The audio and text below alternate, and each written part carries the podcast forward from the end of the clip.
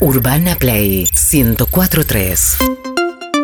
Vamos a hablar de la realidad. No. Ah, sí, sí, la estoy viendo, le tocó esa parte porque no, no escribe cuentos, no hace música, no regala cerveza.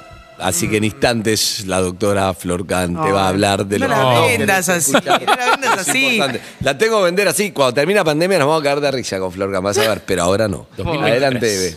Quiero contarles que este domingo se vienen los Billboard Music Awards y los vas a vivir en Urbana Play porque vamos a hacer una transmisión especial en Twitch junto a Ari Hergot, quien les habla. Hacen todo ustedes, el Oscar, Billboard, todo lo que, todo lo que pase por una alfombra Ari- lo hacen. Ari hace todo. Yo en los, en los Oscars descansé. Evelyn en cualquier momento pone cable en la casa y, y- y puede sumarse. También.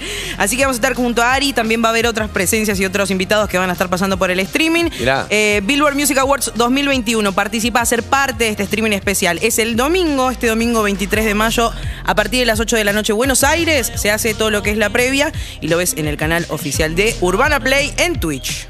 Baby. Oh. Ok, perfecto. ¿Dónde vamos? ¿Vamos a hablar con la doctora? Perfecto. Adelante, Zuka.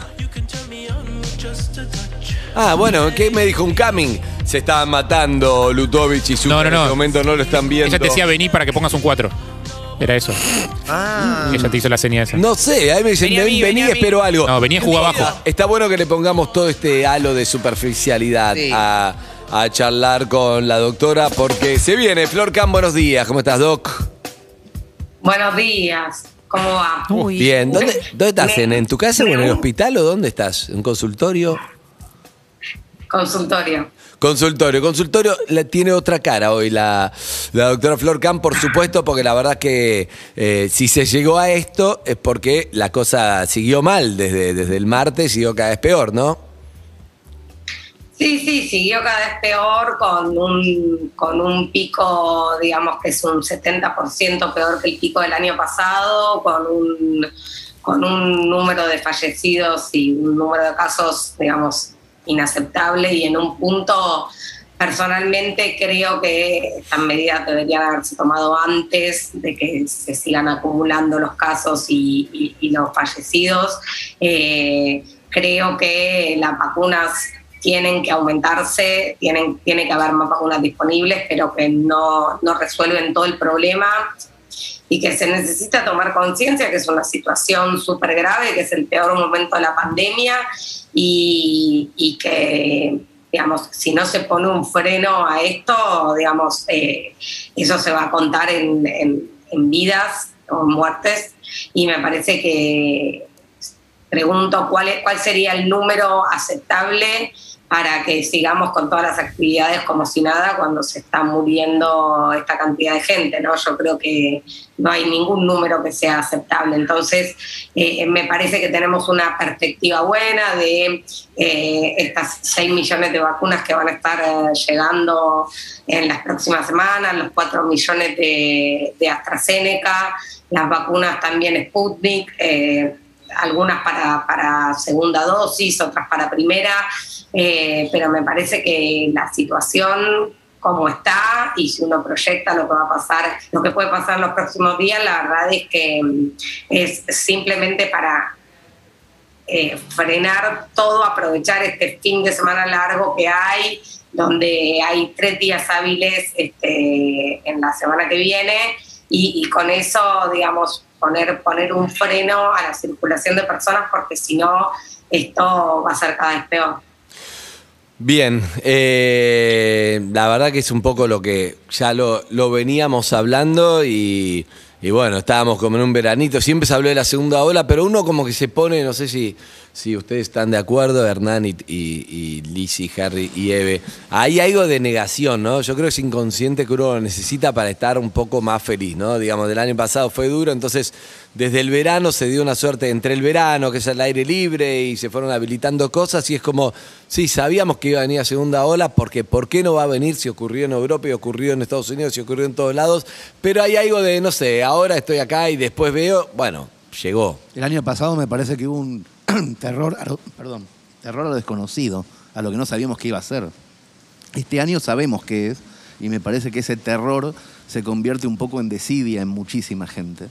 Y eso me parece que está provocando eh, que el hastío se convierta en un riesgo insoportable para muchos. O sea, lo que contaba un oyente hace un rato, ver gente con el barbijo abajo por la calle, da una sensación de inestabilidad humana global que nos desespera a los que intentamos que no sea así. Me parece que el año pasado había un terror a algo que no sabíamos qué era y que ahora mucha gente no tiene más ese terror, a pesar de las muertes. Pero- Con las muertes arriba de la mesa, incluso. Pero lo que yo creo ahí, Hernán, es que el año pasado también había un estado de decepción. Era como, ah, esto es nuevo, esto es nuevo. Claro, y con eso nuevo, dentro de todo el terror y todo eso, también había algo de una especie de entusiasmo medio oscuro por a ver cómo encaramos esto nuevo, a ver cómo nos adaptamos, qué hacemos, qué, qué, qué sacamos de nosotros, qué va a pasar, lo inesperado. Y este año viene mezclado con ese hastío que decías vos, que es, y ya venimos hace un año y medio eh, viviendo así, ya no hay nada de novedad, Claro. ya no hay nada interesante, ya no hay más tutoriales que ver, más yoga que hacer, más un choto. Eh, ves gente sin laburo, ves gente empobrecida, eh, ves mucha desconfianza también en los políticos que toman decisiones y después no las cumplen ellos mismos. Sí. Entonces, eso, todo eso no, no, no ayuda mucho. Yo creo que, yo creo que general. hay que aferrarse ahí, le podemos preguntar a Flor, pero hay un cambio con respecto al año pasado. El año pasado se hablaba de si iban a poder hacer vacunas o no, no se sabe cuándo iba a hacer eso, si un año, en tres, diez, si se lograba, te decían, hay no sé cuántos proyectos de vacuna, ahora están concretas, están llegando a muchos de nuestros padres, ya aunque sea una dosis, tienen, entonces hay un montón de cosas, por supuesto que estas 4 o 6 millones de dosis cambiarían también y fabricarla acá, la Sputnik, lo que sea, también cambiaría. O sea que hay también un horizonte que se ve. Pero este es el, mejor el peor momento, digo, no es mejor, el, el peor Sí, momento. sí, sí. Entonces, para llegar al mejor momento que va a venir, que se lo ve, que puede llegar a venir, hay que pasar este. Entonces ahora hay que concentrarte ac- acá. Pero hay un, un posible final porque los países que vacunaron están en otra instancia. Si el día de mañana vemos que los países vacunaron igual no sirvió para nada, bueno, pero hay una esperanza, ¿o ¿no, Flor? Sí, totalmente, totalmente. Estamos parados en otro lugar. Hay una esperanza en el corto plazo. Digo, ahora salen este, dos vuelos de aerolíneas en los próximos días a buscar más vacunas eh, desde Rusia. Van a llegar los 4 millones de AstraZeneca. Entonces, eh, obviamente que es un panorama diferente, pero en el cortísimo plazo, que son los próximos días, Es durísimo. es fundamental hacer este esfuerzo porque la realidad es que es lo que vos decís, todos los países del mundo tuvieron su segunda ola y para poder controlar esa segunda ola tuvieron que hacer, digamos, confinamientos o cierres este, bien específicos en zonas de, de alta circulación del virus y por un tiempo acotado. Entonces me parece que si hay un compromiso general, más allá de lo que diga el DNU, un compromiso general para cumplir esto, eh, esto va a poder ser realmente acotado y después vamos a poder volver, aunque sea a como veníamos estando hasta ahora. Pero sí, hay una especie de negación que, que se da y que yo no, no sé bien por qué, incluso en personas que tuvieron familiares muy cercanos internados en terapia intensiva o que fallecieron y que aún así habiendo sentido tan de cerca lo que es este virus, eh, bueno, le- les cuesta cumplir con las medidas de autocuidado y de cuidado para con Sí. los que los rodean, ¿no? Hay una, una cosa que te quería preguntar, porque la verdad es que yo sé que vos también estás este, en, el comité que evalúa esta situación y yo siento que el año pasado hicimos como mucho esfuerzo, la cuarentena, todo, qué sé yo, y, y llegamos a este récord, una suerte de récord triste de cantidad de muertos por millón de habitantes. Entonces digo, ¿Por qué nos pasa eso? ¿Hay algo que no cumplimos? ¿Bardeamos en algo? ¿Hay algo que se hizo mal? Ah, sin, con esta cantidad de vacunas, este ritmo, no se puede mejorar ese número feo. Eh, no sé, digamos, no, es un poco culpa de todos y culpa de nadie. Es, es la pandemia, pero es un. O sea, estamos mal en cantidad creo de, que- de muertos por millón de habitantes y hicimos esfuerzos. Yo creo que hay varias, hay varias explicaciones para esto. Por un lado tenemos las nuevas variantes, las variantes de preocupación que circulan y que hacen que el virus sea más transmisible. Eh, por otro lado, hay un cansancio lógico de la gente, todos estamos cansados, pero la realidad es que la pandemia no se terminó ni acá ni en el resto del mundo.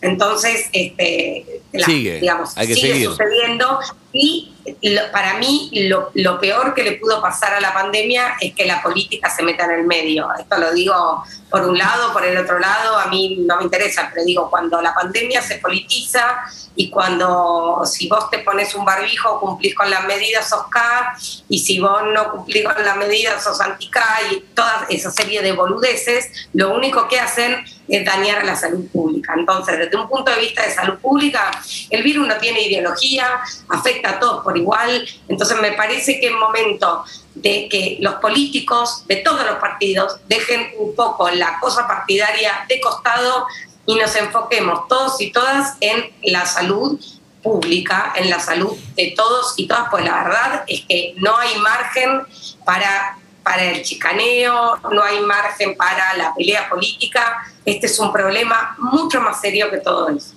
Estoy de acuerdo, pero bueno, hay que, hay que ver si lo logramos. Liz. Sí, obviamente. Hay, yo lo, lo que más, eh, no sé si es indigna la palabra, sino es como que si la responsabilidad de lo que sucede es solamente de las personas que tienen otro tipo de trabajo. O sea, si es solo culpa del que vive en la bajada del, de Quilmes, el que vive en... Pareciera que es sola Claro. la gente que tiene que salir a laburar a, a ganarse el día a día la responsable de todo lo que nos sucede. Y la verdad es que para mí esto es responsabilidad de absolutamente todos. Incluso cuando recién arrancó y como somos muy nostálgicos y nos agarramos todo al pasado, lo primero que te viene es de nos encerraron seis meses para decir que iban a preparar la- el sistema de salud, como que le íbamos a ganar al fin del mundo con el sistema de salud que íbamos a preparar. Eso no llegó, no funcionó y nos seguimos quedando con eso.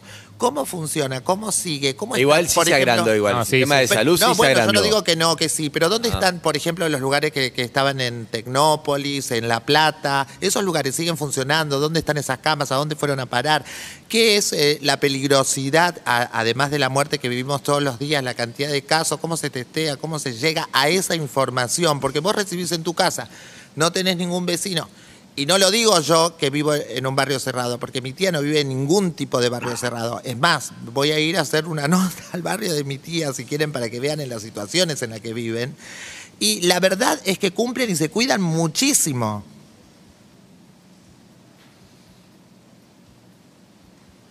Uy, se tildó, se tildó, se. Ah, el- ahí va. Ahí va, Flor, perdón, se había tildado, dale.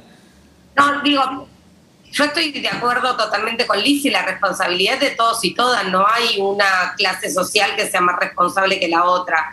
De hecho, este, hay gran cantidad de, de fiestas clandestinas en, en barrios cerrados Tal y, cual. digamos, de clase alta. Así que eso no, no, no hay duda. Lo que sí digo es que sí hubo un fortalecimiento importante del sistema de salud, Sí, claro. pero con esta pandemia aún los sistemas de salud más robustos, como por ejemplo eh, Estados Unidos o países de Europa, bueno, estuvieron colapsados en algún momento, porque, porque cuando hay muchos casos al mismo tiempo no hay sistema de salud que aguante. Igual, pero Flor- sí hubo un fortalecimiento en la Sí, obvio. Flor, algo importante que está bueno porque una de las luchas era para que, para que no se sature el sistema de salud. Pero la verdad es que algo triste, te voy a decir, es que mucha gente muere en terapia intensiva. O sea, llegaron a tener cama. Igualmente, Sí. no, no es que si llegas cama, listo, te salvaste. Llegas cama y muchos están en una- un proceso de dos meses terrible, boca abajo, con oxígeno, después que te, te tienen que, que dormir para que sea lo mismo, una Por cosa, una, con es que- respiradores terribles y no siempre te salvas. Entonces, digo, más allá de, hay que cuidar el sistema de salud que te aumenta la, la, las posibilidades de sobrevida, pero inclusive si llegás y tenés cama, no quiere decir que vayas a vivir porque este virus Claro. es un hijo de puta y encuentra una forma y Lo te que infectó pasa y es que chao. la mortalidad en terapia in- intensiva es altísima y más si entras en asistencia respiratoria mecánica, la mortalidad es altísima.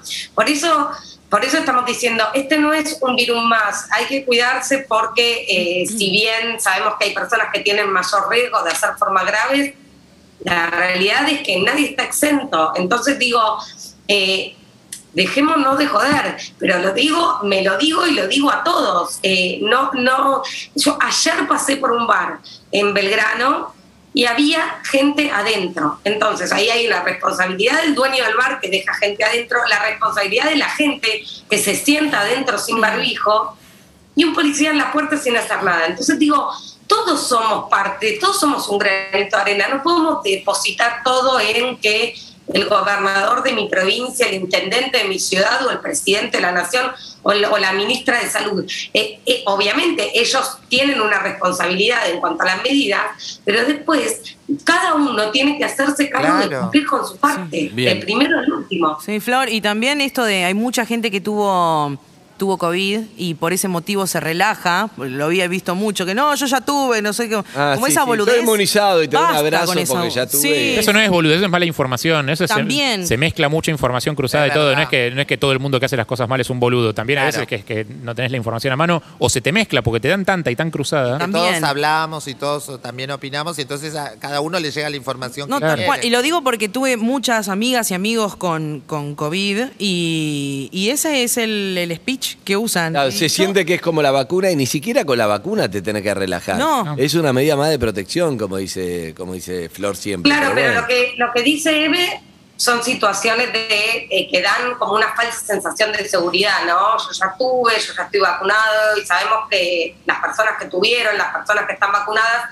pueden tener COVID, pueden transmitir el virus a otros. Entonces hay que seguir cuidándose por más que estemos repodridos de usar el barbijo, por más que estemos repodridos de todas estas medidas que son medidas de fuerza mayor, porque además imagínate que no hay medida más piantavotos, si vamos a hablar políticamente, Claro, que que esta. pienso. o sea que en realidad lo que lo, esto tiene que ver con una, con una necesidad sanitaria transitoria y obviamente si lo pensaran en términos políticos no lo harían porque es eh, eh, a nadie le conviene hacer esto, pero No, la realidad es que es lo necesario y lo que se recomendó desde el punto de vista sanitario. Un beso grande, Beso. doctora. Besos. Nos vemos el martes. Chao, Flor. Nos vemos. Hasta Chao, luego. Flor Camp pasó por acá, entonces matrícula 114 399. ¡Ah! Lo estaba leyendo, Liz. Oh. Escúchame. y- Urbana Play 104.3